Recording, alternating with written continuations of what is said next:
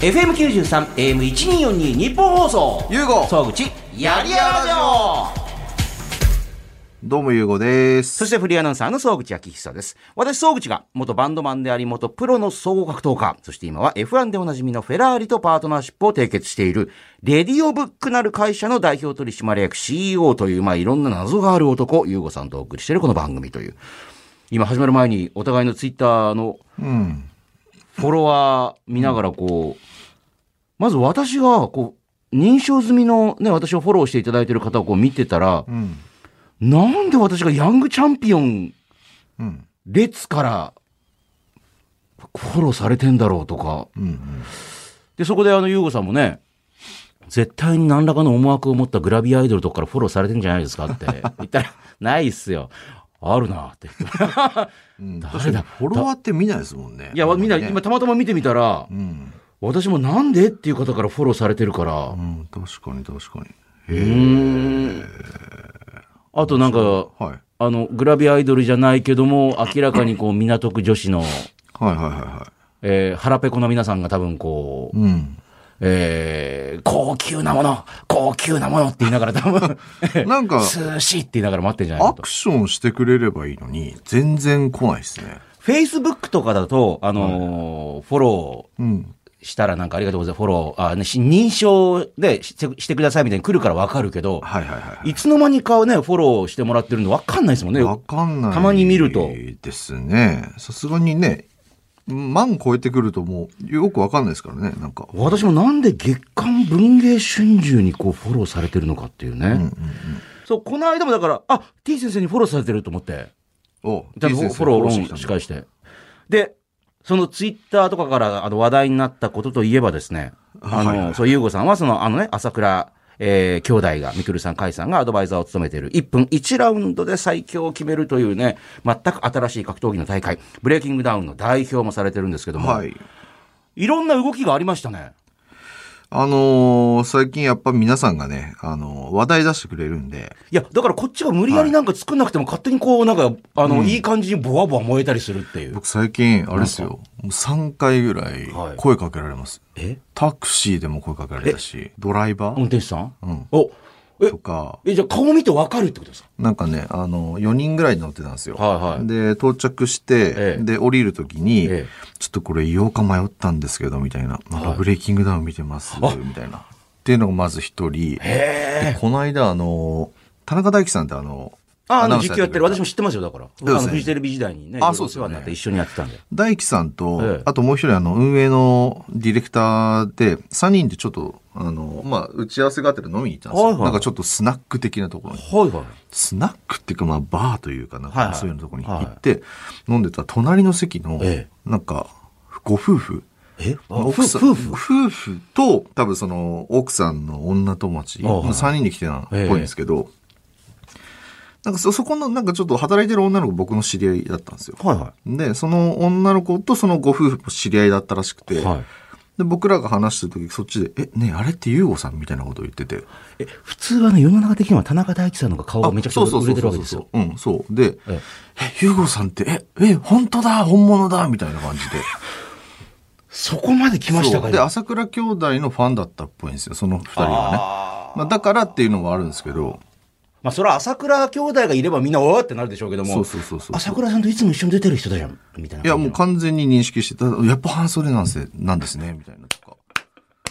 じの。え、え、あともう一つなんかあったあともう一つがね、なんだっけな。えっ、と、これも普通になんか、はいはいあの、街歩いてる時に、はいはいはいあの、ブレイキングダウンの方ですよね、みたいな感じで、代表の方ですよね、そうですってかいうふうに。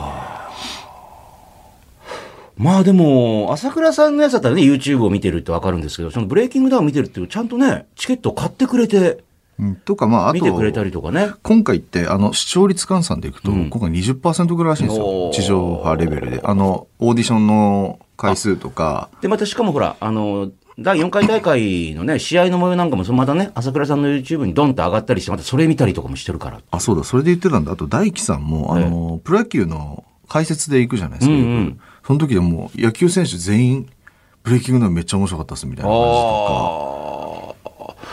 やっぱなんか久々にこう、あの、何も考えずにこう、ワクワクできるみたいな。いや、おかげさまで、だから、まあ今ね、だから、まあなんか話題に出したら、なんか視聴率っていうかね、視聴取率、まあいろんなものをはいはい取れるってことで、多分、まあ柴田さんもね、うんうんなんかいろいろ出してくれたりとか、だからそういうところにこう、敏感な方がどんどん勝手に絡んでくれるようになって勝る手っにていうね絡んでくれてますね。絡んできましたね、ホリエモンさんが。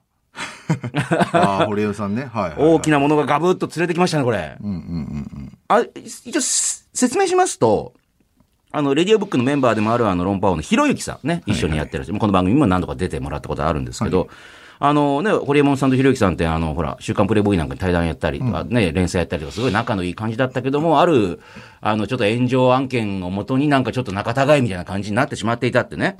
で、その状況になってる中で、あの、ホリエモンさんが、えー、ひろゆきさんがね、いいよって言うんだったら、果たし合いっていう。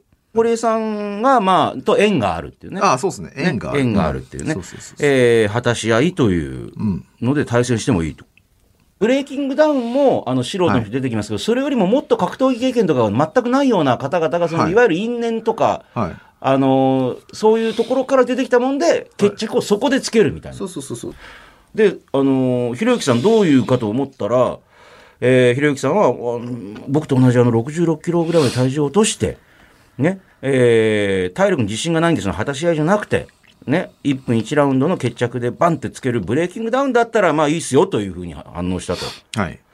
ただ、堀江さんって確か90でこぼこみたいな感じの体重なんですよね。って言ってますけど、堀江さん自身90もないよって言ってますよね。あ、そうですか。一、回ね、あのー一回65キロぐらいまで落としてるんですよ。まあ落ちちゃったというはいはいはいはいかは。だから無理じゃないっちゃ無理じゃないんですよね。それぐらいの体重の頃もね、あの、そんな昔じゃない時あったわけだからっていう。うんうんうん。ただ30キロ落とすって普通考えたら、まあ、よっぽど、まあ20キロ以上って。それはさすがに無理だと思いますよ。鍛えながらっていうね。鍛えるとやっぱり逆に筋肉質で体重上がってきますからね。ひろゆきさんの方を、なんとかい、あれするしかないですよね。太らせるっていう。太らすのは厳しいと思うんですよね。これあのー今これと収録しているのが、えー放送日の、まあ、1日前、地上波放送日の1日前の、えー4月9日の夕方なんですけども、えー話題的に言うと、このリアルにもう少ししたらこの始まる、えー村田亮太選手と源氏ゴロフキン、え ああ、ボクシングですーか。はい、ボクシンはいグはいはいはいえーの試合と、えーそれを超える世の中的な、えー注目を集めると思います。いやひろゆきさんと堀江さんが思いっきり普通に殴り合ってるとこ見たいもんなんか。いや、絶対そうっすよね。遺恨がこれ以上ないぐらいこじれてたとこあるわけだから。そう。で、あとは、やっぱあの、大の大人で、はいあんなに影響力ある人たちが喧嘩してるっていうことが、もう、もういい加減にせえよって感じじゃない ですか。だから、これを機にブレイキングダウンってぶち壊すっていうはいはいはい。ことですかあ、なるほど。ら、はい。壊して1分で生産していただいて、でも1分ですからね。 1分ですよ。あのー何があっても別に殴り合おう、しようがもう別に逃げ回ろうが1分だとすぐに終わっちゃうんだ、あっという間に。そうです。そうですまあ、そこで、また新しい、これで仲良くなるか、また険悪になるか知りませんよ。知らないけど、一回今の関係壊れるわけですよ。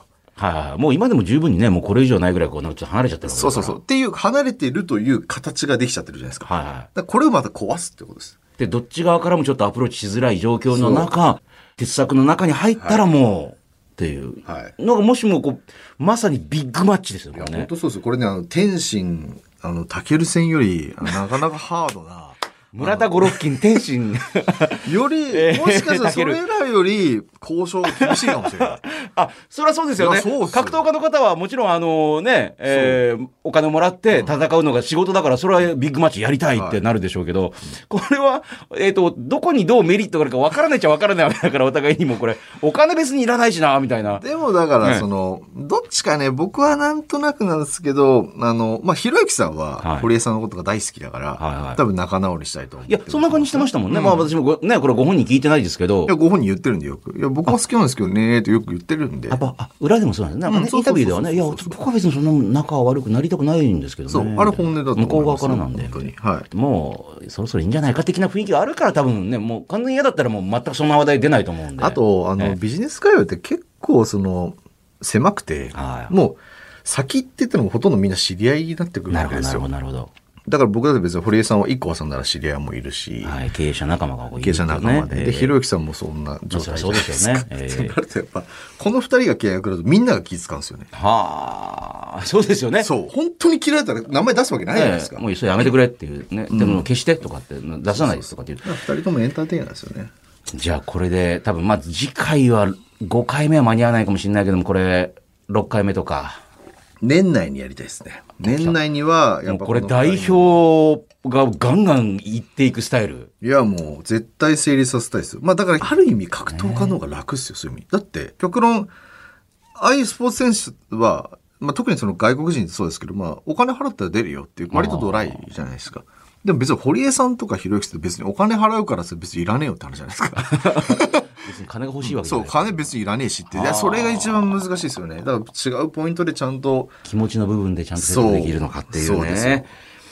一体どうなるんでしょうか。はいえーゆうこさんに言いたいこと聞きたいことをメールで待っております。何でも気軽に送ってきてください。番組メールアドレスはこちら。ゆうご総口やりやラジオ。番組のメールアドレスは yy.1242.com。yy.1242.com。yy はやりやらの略。1242は日本放送の AM の周波数です。あなたからのメール待ってます。ゆうごのトークルーム。気になる話。 CEO を務めている会社、レディオブックでスマホ周りのサービスから格闘技の大会、ブレイキングダウンの代表、えー会員制のパフェバーの経営、温泉の源泉の権利も買い取ったりとかね。まあ、いろんなことをやっている優吾さんですが、そんな優吾さんが最近力を入れている事業、気になっていることやもの、人サービスなんかを紹介していくのが、この優吾のトークルーム気になる話です。さあ、ここからは、えーこの方が参加してくれます。現役の保育士であり、子育てアドバイザーとして数々も、最近いろんなメディアに出まくってるという。ねえ、業界ずれしてきてるという、なんか。ね。 業界ずれええメディアに慣れてきてる。完全にね。えホンダのコマーシャルやってますかえマジですか えーウェブのね、ウェブのね。だろうあ、まあ、自分の中で、まだ俺はまだウェブだけど、次はもう地上波とかもしいれなやい。いや、まだ名前も呼ばれてないし。レディオブックのメンバーでもあります、準レギュラー。T 先生よろしくおは願いい、しどうます。もよろしくお願いします。これ、純ですからね。あーおいつなんすかゆうごさん。俺、俺言ってないんだ。まあ、まず順から行きましょ う。もう、ちょっと待って。うんもう日本放送と総口さんの都合のいい女みたいになってるいからねやいやいやいや本当に。ええそなんかう。あいつ都合のいい時だけ呼ぶみたいな。出そしたうい時そだうけ呼ぶってい そう。う ねええで、T 先生。はい。あの、ゆうごさんとも一緒に仕事もしてらっしゃって、まあ、あの、いわゆる映像的なものにいろいろこうアドバイスしたりとかしてるな、そうす。ですね。ね主に YouTube の方で。は、はいい。え、最近あの YouTube の方でどういうふうに進んでるんですかねなんか、映像とか。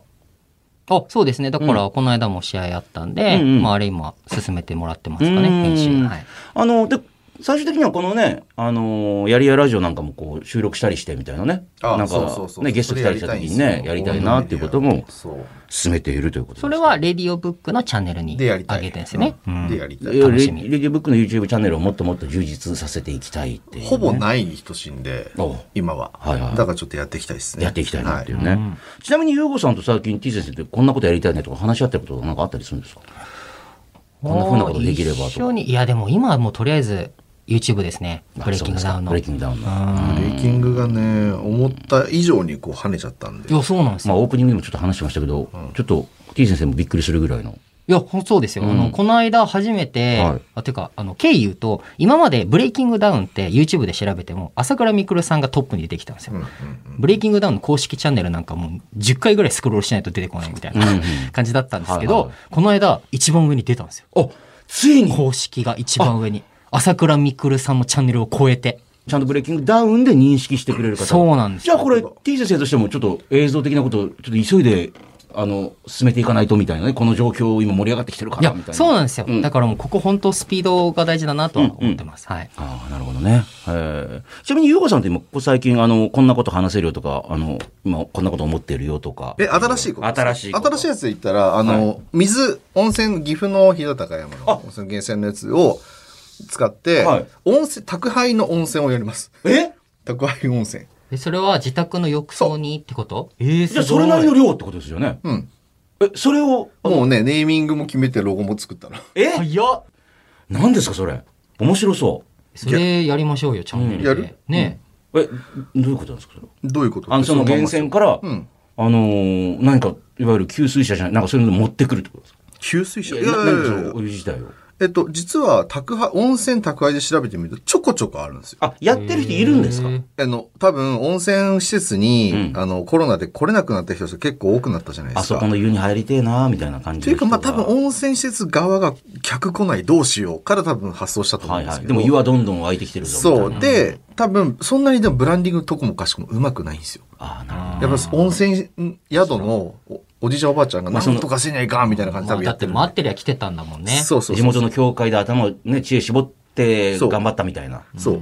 というところで、はいあの、えでも僕と総口さんが今気になってるのは、はいそれどうやって届けんの、ねだってさ、ボトルなんてあ何本も送られただらって大変じゃな、ん。なあなん、それを今作ってます。どういう形で送るか。送れえるかの普通のその、まあ、最初にやってる他の温泉施設はいはいは多分段ボールに、ドンってそのまま送ってるだけなんででも段ボール1個とかじゃ全然たまんない全然で足りすよない。だからね。 20リットルあーいくらみたいな値付けを結構してて。でも、普通の浴槽って、あれ、何リットルぐらいかわかりますわかんない。考えたことない。 160リットルぐらい。わお大体。ってことは、それを8個ぐらいじゃないですか。そんなの家に送られたら、置いといてくださいってめちゃくちゃ、つい ですえー玄関前に置かれてもすぐこういうの使う人持っってけなてい、パーティー利用とか、おそらくね。はいはい。うん。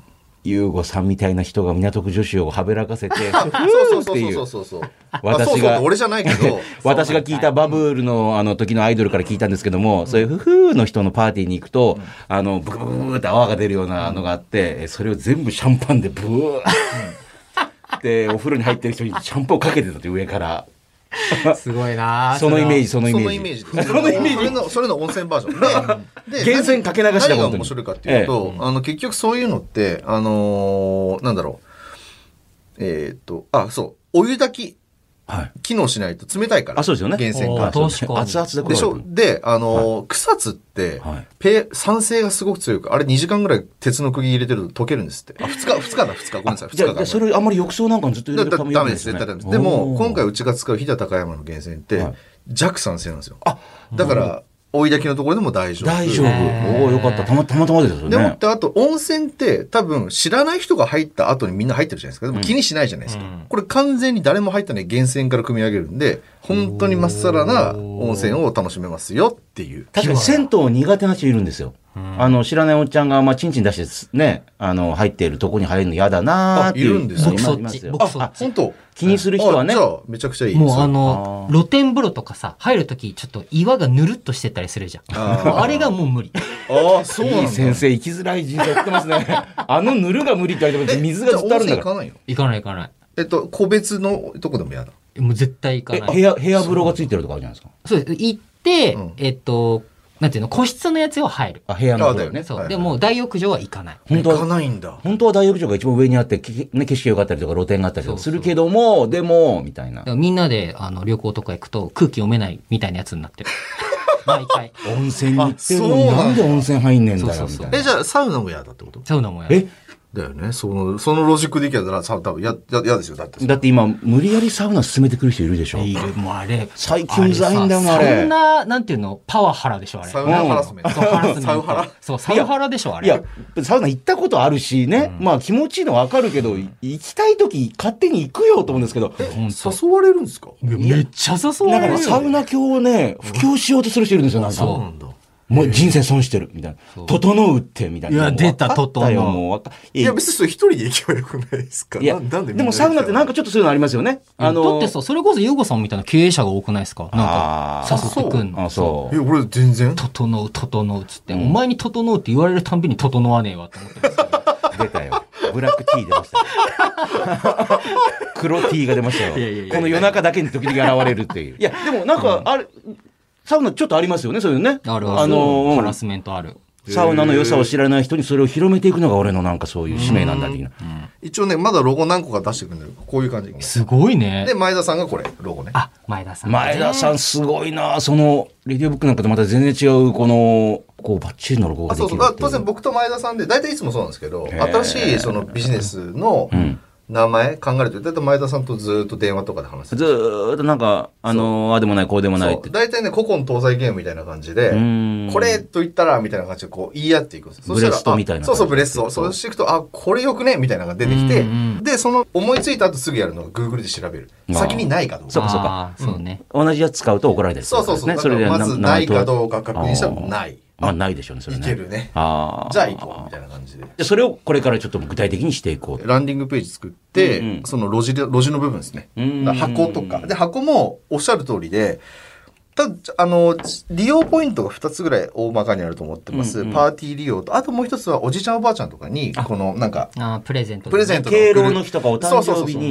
一回入ってねはっい。ていっう。てなった時考えると、おじいちゃんおばあちゃんが運ぶってなかなか想定しづらいじゃないですか。そう20リットルとかおいしょーって持ってくの無理ですそんなんできるおじいちゃんおばあちゃんなら出かけろよって話そうそうそう、そんなパワーあったらね、パワフルじゃんみたいな。うん、だから、じゃあ、そういう人たちでも運びやすい形にしたりとか、重さにしたりとあか、ーあとはやっぱり、ただ箱で送られてきても面白くないから、なんかこんな形できたら面白いなって体験になるようなものを新達さんにこれから考えてもらいます。さすがそういう時もスッと新達さんがまたいるっていうのがまたね。はいそうそうそうまあまた日本にもいらっしゃいます今ね。そうですそうえいえやなんかさ、ええ追加費用でいいからさ、浴槽までやっぱ入れてほしくないですか、え、よ、あ、あそういうこの、とどねも、だわだわ入れてもらうってことですね。そうそうそうあ、まあ確かはにいはい、はいはいあのー確かにあの、玄関先に置かれてももう、いやかそれかったるいなっていそううの。なんかベッドフレームとかも、組み立てまでやってほしいじゃないですか。ああ、確かに、物だけ持ってこられても嫌だかまら。あ家電とかもそうですけど、そこまで、あのーね、パーティーならパーティーで、そこまで、例えばタワマンのなんか上のなんか、とこまでダバダバダバダバって入れてくれて、なんかさらにこう、飾り付けじゃない、なんかこうやってくれて、おざましゃーみたいあーな。確かに、温泉の施設で働いてそうな着物を着た人たち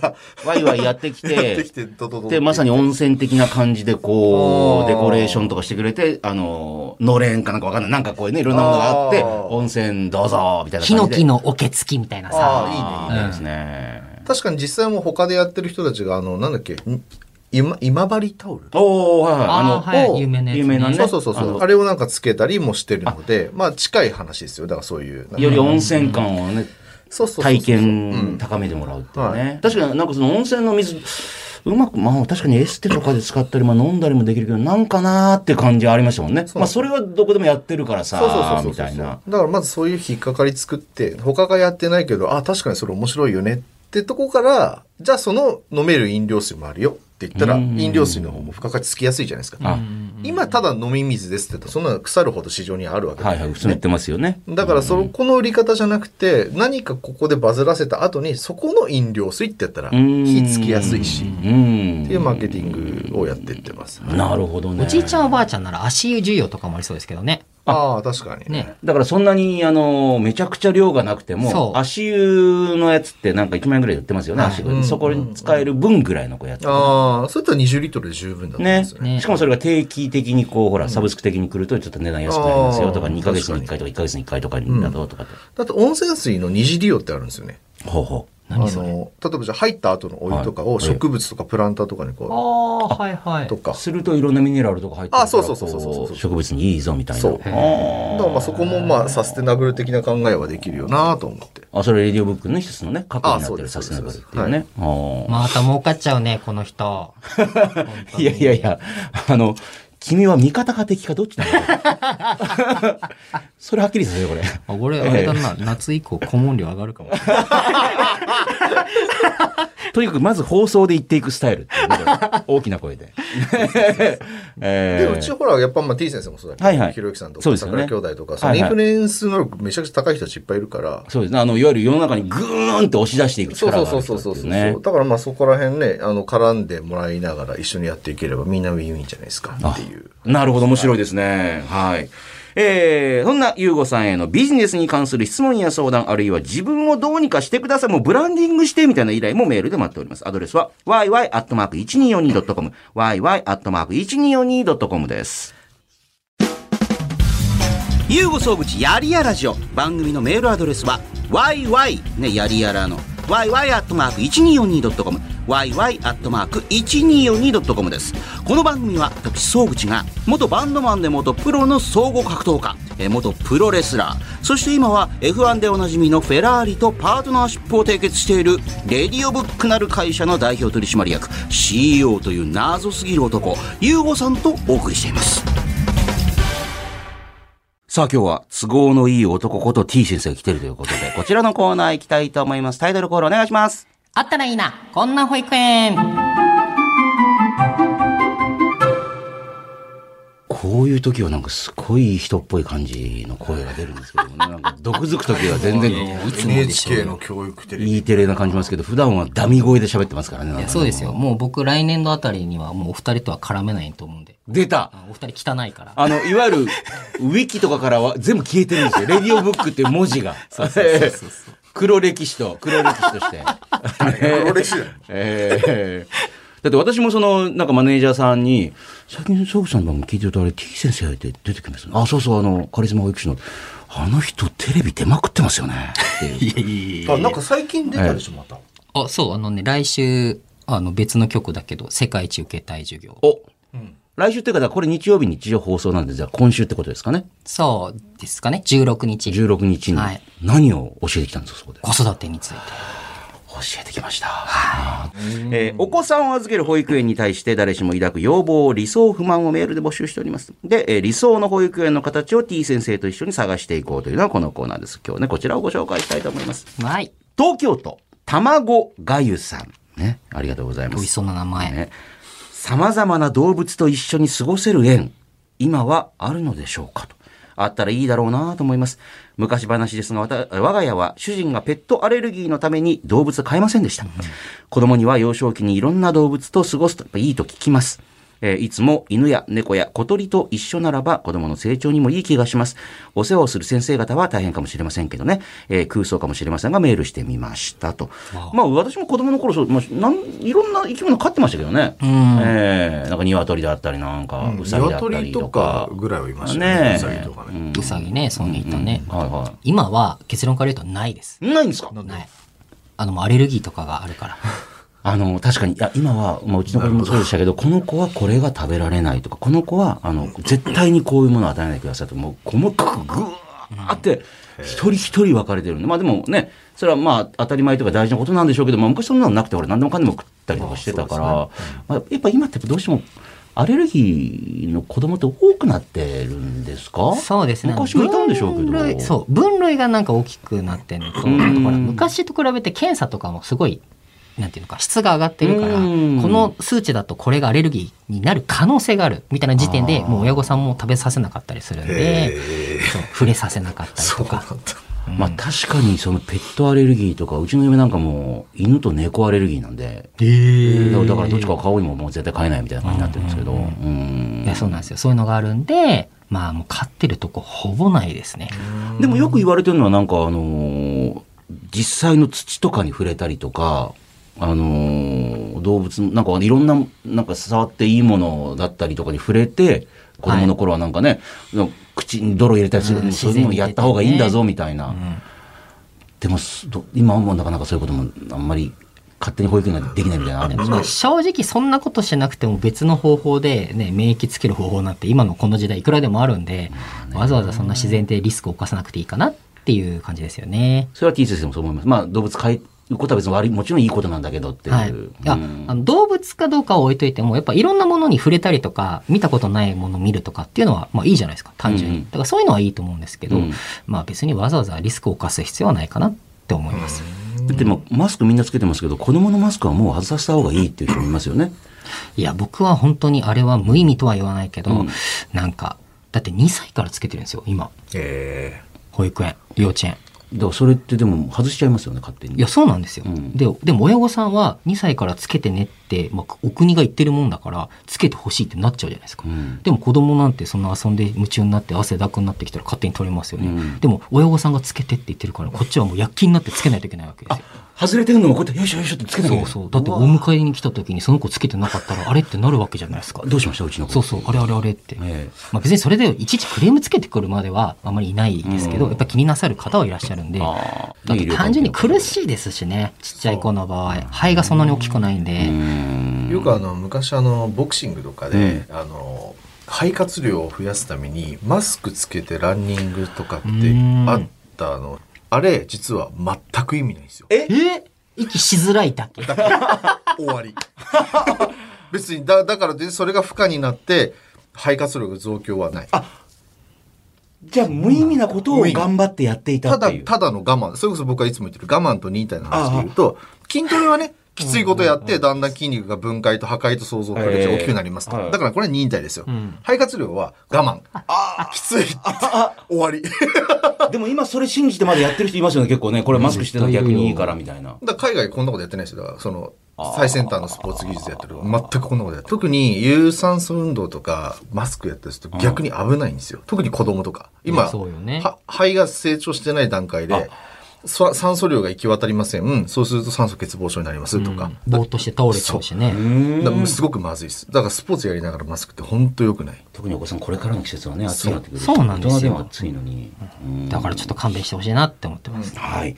えー、このコーナーではあったらいいな、こんな保育園ね、こんな保育園が理想の保育園ですとかね、今こういう保育園にこういう不満があります、みたいなのをどんどん送っていただきたいと思いますと。あ、でも、はいごめんなさい。なんか終わったのに。うんなんか、毎日動物園とかに連れて行ける保育園とかだったらいいなってすごい思います。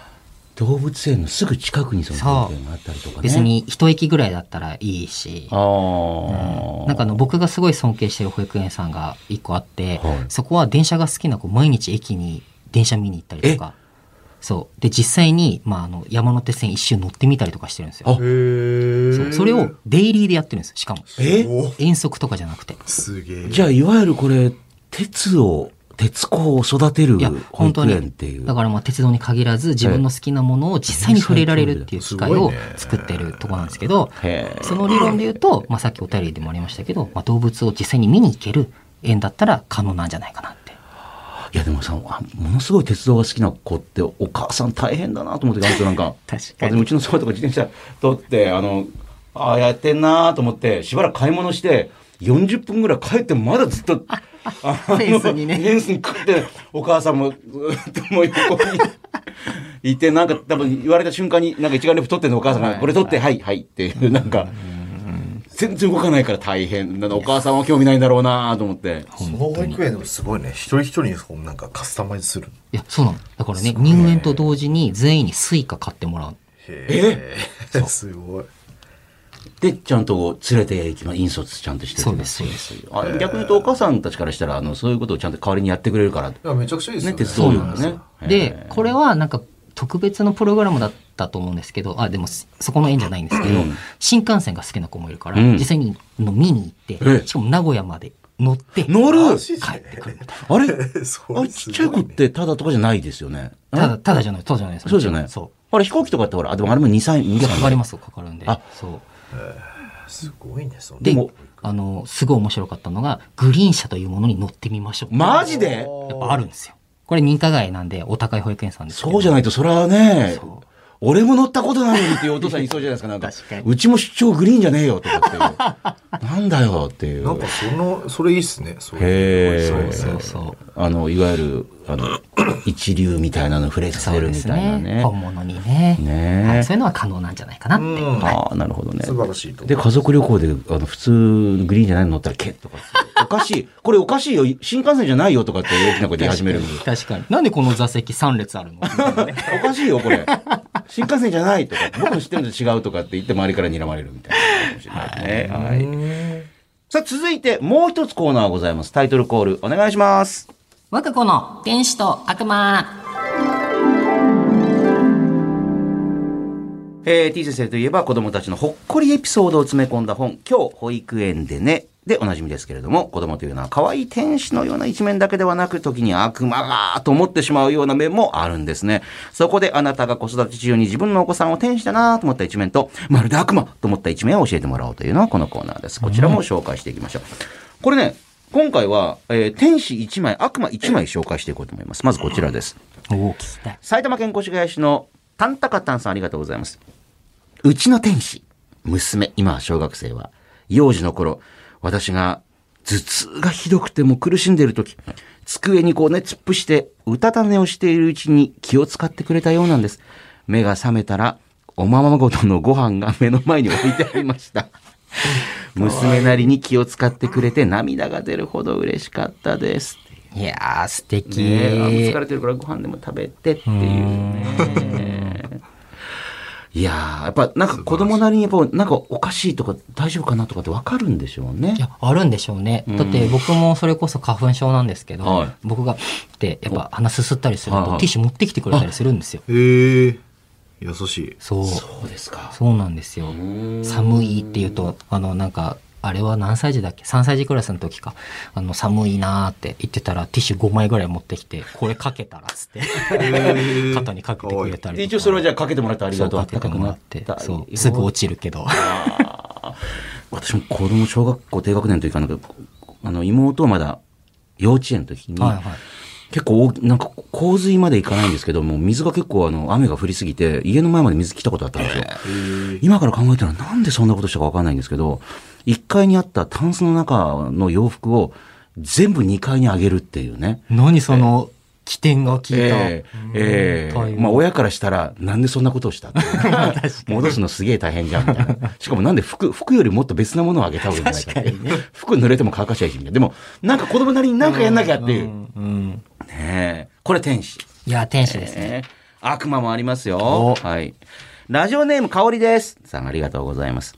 保護者の集まりがあった日のこと。通りすがりの子供に、ねえねえ、なんでおばあちゃんが来たのと言われてしまいま した。この悪魔め。その子のママは二十歳そこそこに見える若いママ。そりゃ、老け顔の私はおばあちゃんに見えるわ。と納得するにはしましたが、改めて声に出されるとメラメラと燃え上がるものがありました。って いう。こういう系多いですよね。何の悪気もないんですい。や、そうなんですよ。単におばあちゃんだと思ってるから、あなんでおばあちゃんはお母さんじゃないのって言っちゃうっていう。でも、特に最近は、あの、私の時もそうでしたけど、あの、結構お、お母様のこう、年齢、お父様のね、年齢差が、はあの、激しい、あ大きいじゃないでもすちろかん。それは二十歳ぐらいの方もいれば、結構ね、50、アラフィフ的な感じの方もいれば、前はね、なんとなく同じような感じの年代ってはありましたけど、はい。ありましたよね、なんかね、これ、お父さん、おじいちゃん、どっちだっていう、いや、こあうりますよ。ど本当なんて呼びかけたらいいのかなパパかな、一応パパって言っとこうかなみたいな感じ の。あとめちゃくちゃ若いおじいちゃんおばあちゃんもいますしね。確かに。お若い方ね。僕、ご家族の方って言いますけどね、そういう時。ご家族さすがなんとか。君のご家族の方って言いま すけど。えーなんとかのおじいちゃんもってたら、はって言われたら悪いか可能性あるんでパパって言ったら、いや、あのおじいちゃんですって言うとは、ご家族の方っていう。うんそうですああ、なるほどね。え、あの、t 先生も、あの、何気ない一言、子供の一言で傷ついたりとか、別に傷ついてる人見たこととかないですかなんか無邪気に。無邪気にひどいことを言うみたいな。はいはい、ナチュラルにすごいこと言うみたいな。でも、いニキビとか、昔結構できやすかったんですよ、僕。はいはいは先生、顔汚いとか言われへるー時は、もう本気でなんか、これどうにかしようって。逆にモチベーションになるってなりいうました、なね。りました。ゆうごさんなんか言われないですか子供にあの言われそうだけど。こ子供うん、うん別にあの、自分の子じゃなくても。子供に言われるいや別に今ひろゆきさんに何言われたのあそうそうひろゆきさんにはなんかとにかくあなんか俺ひろゆきさんに、はいゆうこさんってなんか動画とかはい喋、りとかだとすごいとっつきづらそうですよねって言われるんですよねあー確かに。そそれお前あの写真撮った時に言われたのなんか、不愛想っぽいもんねそうななんでなんですかねいやそれあのー普段は、あの、普段からニコニコしてる人っているじゃないですか。まあ、その人が本当にいい人かどうかはまた別として。ゆうごさんに基本的に黙ってる時ってなんかむっつりだもん。えあのそうっすかんだっしてるしてるあの、この放送の時も、あの、始まってもちろん楽しくやりますけど、はいあのそれ以外の時はずっとほら、スマホとかでなんか仕事とかしながらずっと黙ってずっと黙ってるじゃないですかいや、。僕さっき見えてましたけど、ファンザ開いてるだけでしたよ。お前開いてないエロ動画かよ。開いてないわ何を仕事やってるのかと思 ったらエロ動画見てんのか。開いてまあとりあえず今日また月会費更新しときます ねあ、なん見か、放題チャンネルデラックス月8980円です一番いいコースだ当たり前じゃないですかえーさあ、このやりやラジオでは、準レギュラー T 先生が担当する2つのコーナーへのメール待っております。それぞれ件名のところに、保育園、もしくは我が子と書いて、こちらまでメールを送ってください。アドレスは yy.1242.com、yy.1242.com です。さあ、続いてお送りするのはこのコーナーです。 ゆうごさんならいくらだったら買いますかゆうごさんだったら、これ、いくらまでなら出せるのかというお題ね、ご紹介していきましょう。こちらです。サザエモン34歳。原作者、お墨付き。世界で一体しかない自分の好きな漫画の好きなキャラの好きなシーンのフィギュア。ゆうごさんならいくらまで出しますかあもう T 先生も何ですかゆうごさんだったらどのす、あの、この漫画のこのシーンのフィギュア欲しいな。売ってないかな。でもこれ欲しいな。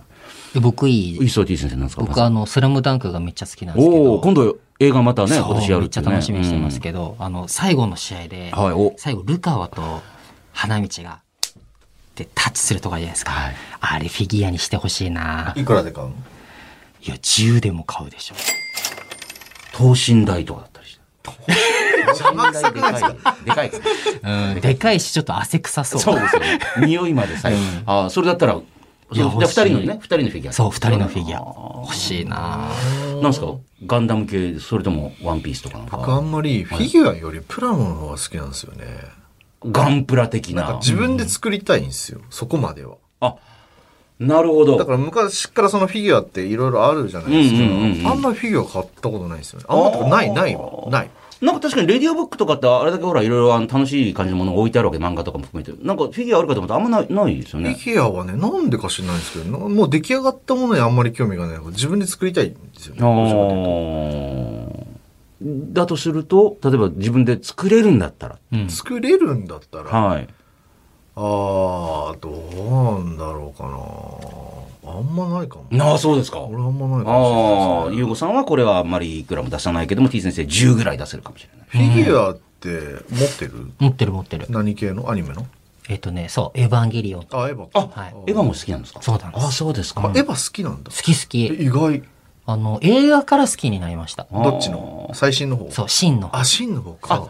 なるほど、なるほど。うーん。もう10回ぐらい見たよテレビの昔のは見てないの見たことあるけど映画の方が好きだったああ。えっと、、リアルタイムで見てたいやいや、テレビだってもうかなり27年ぐらい前なんですよ、あれ。28年前か。あじゃあ去年があ27そ小う年だ学生か。小一じゃあとかさすがにリアルタイムじゃ厳しいか。まあちょっとエヴァを見る年齢じゃないかもしれないですけどね。ええいや、エヴァンゲリオンの、それはキャラクターもエヴァもフィあ、ギえュアっともね、僕が持ってんのは、あ、でもキャラクターもいる。あキャラクターもいるはいアスカ、アスカちゃんもいる。おー。あれって何なんですか真って僕も見てないんですよ、逆に。本当ですか、逆に見てない。あえの、ーテレビと、昔のテレビと昔の映画は全部見たの。はいはい。え、じゃあさ、ユーゴさんの中ではエヴァンゲリオン完結してないじゃん。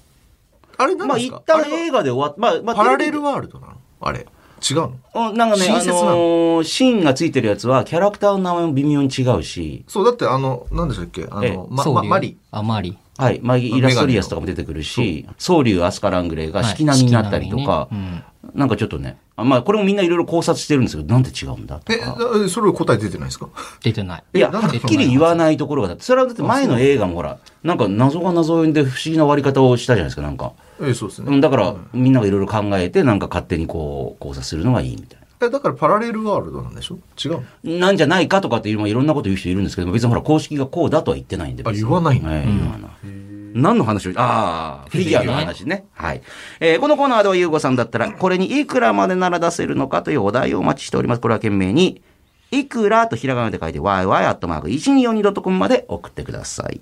ちなみに、総口さんはフィギュア。私でもね、フィギュアはね、あんまりですね、実は。へえなんか、興味ないですかあのー画面とかスクリーンの中で見られればいいんで、それが別にこう、立体で、あなんかどうしても欲しいとかっていうのじゃあんまり。あんなね、僕なんかで見ましたけど、総口さん、あの、鬼滅の声優さんたちってすごい楽しそうに喋あ、ってた鬼りとか。滅もやったし、あの、エヴァもやりました。ねえ去年えエヴァもやったんですかあの、エヴァンゲリオンはオールナイトニッポン一緒に。へえ尾形さんと林原さんと、へえあと宮村さんとか。ええめっちゃ分かっそんななのに、はい持ってない。まあ、いや、逆に、いや、もう映映像像では見たんですよね映像でも、あもちろんそれはもう昔から見てますけど、リアルタイムで見ますけど、でも、なんかそれは映像であればいいっていう。あ、そうなんですそうね。。あ、だから、あの、例えば大好きなアーティストとかでもライブとかで見たり、あの、映像で見るのはいいけど、別に実際にどうしても会いたいとか、サイあン、ーサインが欲しいっていう気持ちがあんまないんですよね、なんたか。それも業界にずっといらっしゃるからじゃないいですやか、もともと多分、そうだよ。ねまあ、会そううだとよね思えばえいつでも会えるんだなんかサインとかほらすごく、あのー業界にいる人でも欲しいという人いるじゃないですかなんかサインしてくださいとかってそうなんですかうん、その人が書いたっていうのが欲しいみたいへ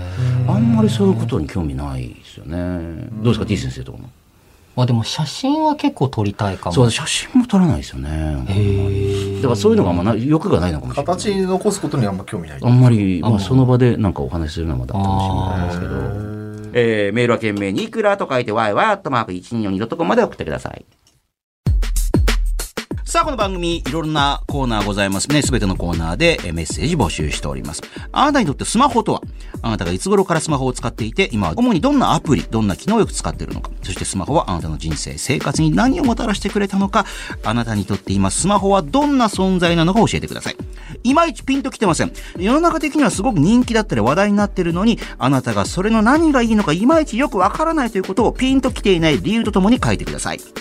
あと、ゆうごさんだったらいくらだったら買えますかえー、ゆうごさんだったら、これにいくらまでなら出せるのかというお題を募集しております。えーそしてもう一個。これって我慢ですか忍耐ですかやりたくないことはやらなくていい。でも、えー目標のための、えー忍耐は必要だというゆうごさん。あなたが日々の生活の中で我慢なのか忍耐なのか疑問に思っていることを判定してもらいます。えーすべてのコーナー宛てのメッセージはメールで、yy.1242.com まで送ってください。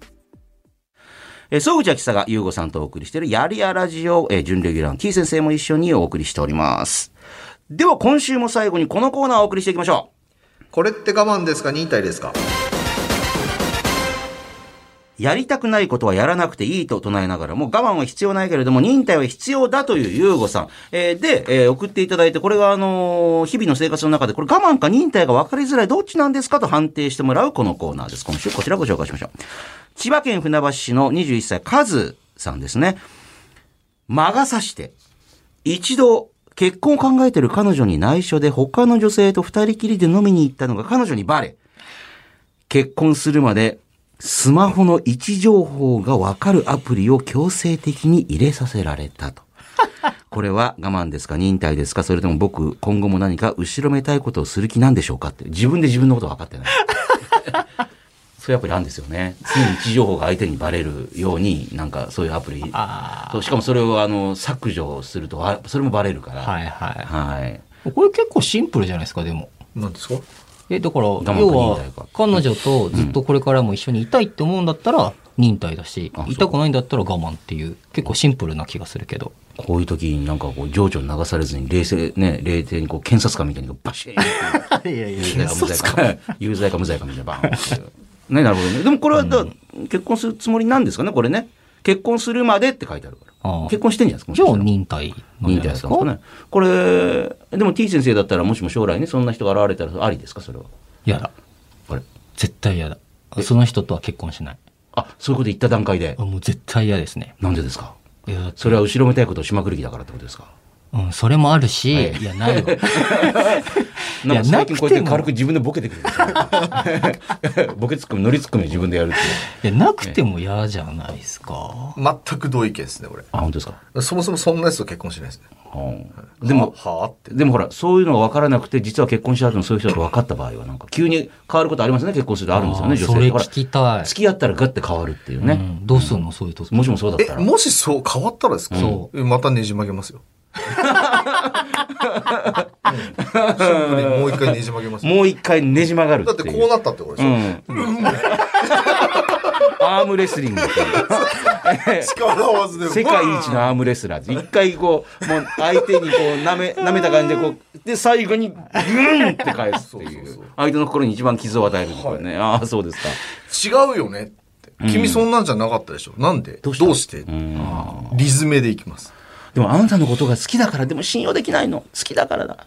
うんうんうん。いいやそう。いや、あの、信用していただけてるっていうところでいいんじゃないですか、だから。ダメだ、話にならない。いやだからそうしないと信じられないのってなってる んだよ。だっあて。あ。いや、無理です。だって、そういうことをさせ、そういう風にさせたあなたが悪いんじゃない。と。ああ、いや、無理ですね。無理ですねツイッターをフォロワーしてきたグラドルでやりまくってるからじゃないの。っていう。まあでも、モテる男とモテない男、どっちがいいの、ああ、シンプ今、自分はモテる男だって、高みから喋ってません。はい、え、モテる男と結婚したらよくないって言って。まあでも確かにあのー私もそういうことを言って、そのアプリを入れろとか言う人いたら、まあそれはまだね。ル。いやいや、でまあすでもよこの人やっぱり、まあカズさんはよっぽど好きだったのか、まあ結婚したらそんなことなくなったのかっていうね。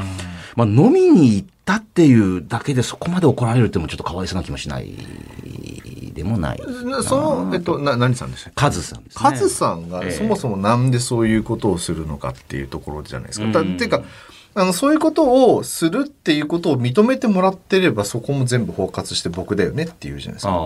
まあ確かにね、このね、黙っていったというのが、なんかね、軽くやろうとしてた可能性があるんですよ。軽く。いいけ、いけなかったから、まあいかなかったけど、単にいけなかったから。いけそうだったら、行ってた可能性が、カズさんもあるのが私は、なんか。間違いないあとその結局こういうことしても解消があればいいと思うんですよね。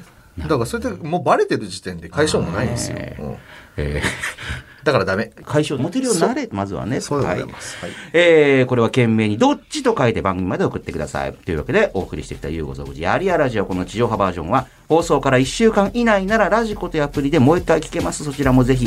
そしてこの番組、ポッドキャストでおおむね1時間フルバージョンを配信中です。こちら番組のホームページをはじめ、ラジオクラウド、アップルポッドキャスト、スポティファイなどの各主要ポッドキャストサービスでも聞けます。ゆうごそうぐち、もしくはやりやラジオで検索して聞いてみてください。それでは今週はこの辺でお会いいたしましょう。いうこと。李先生でしたじゃあまた次回。はーいバイバイ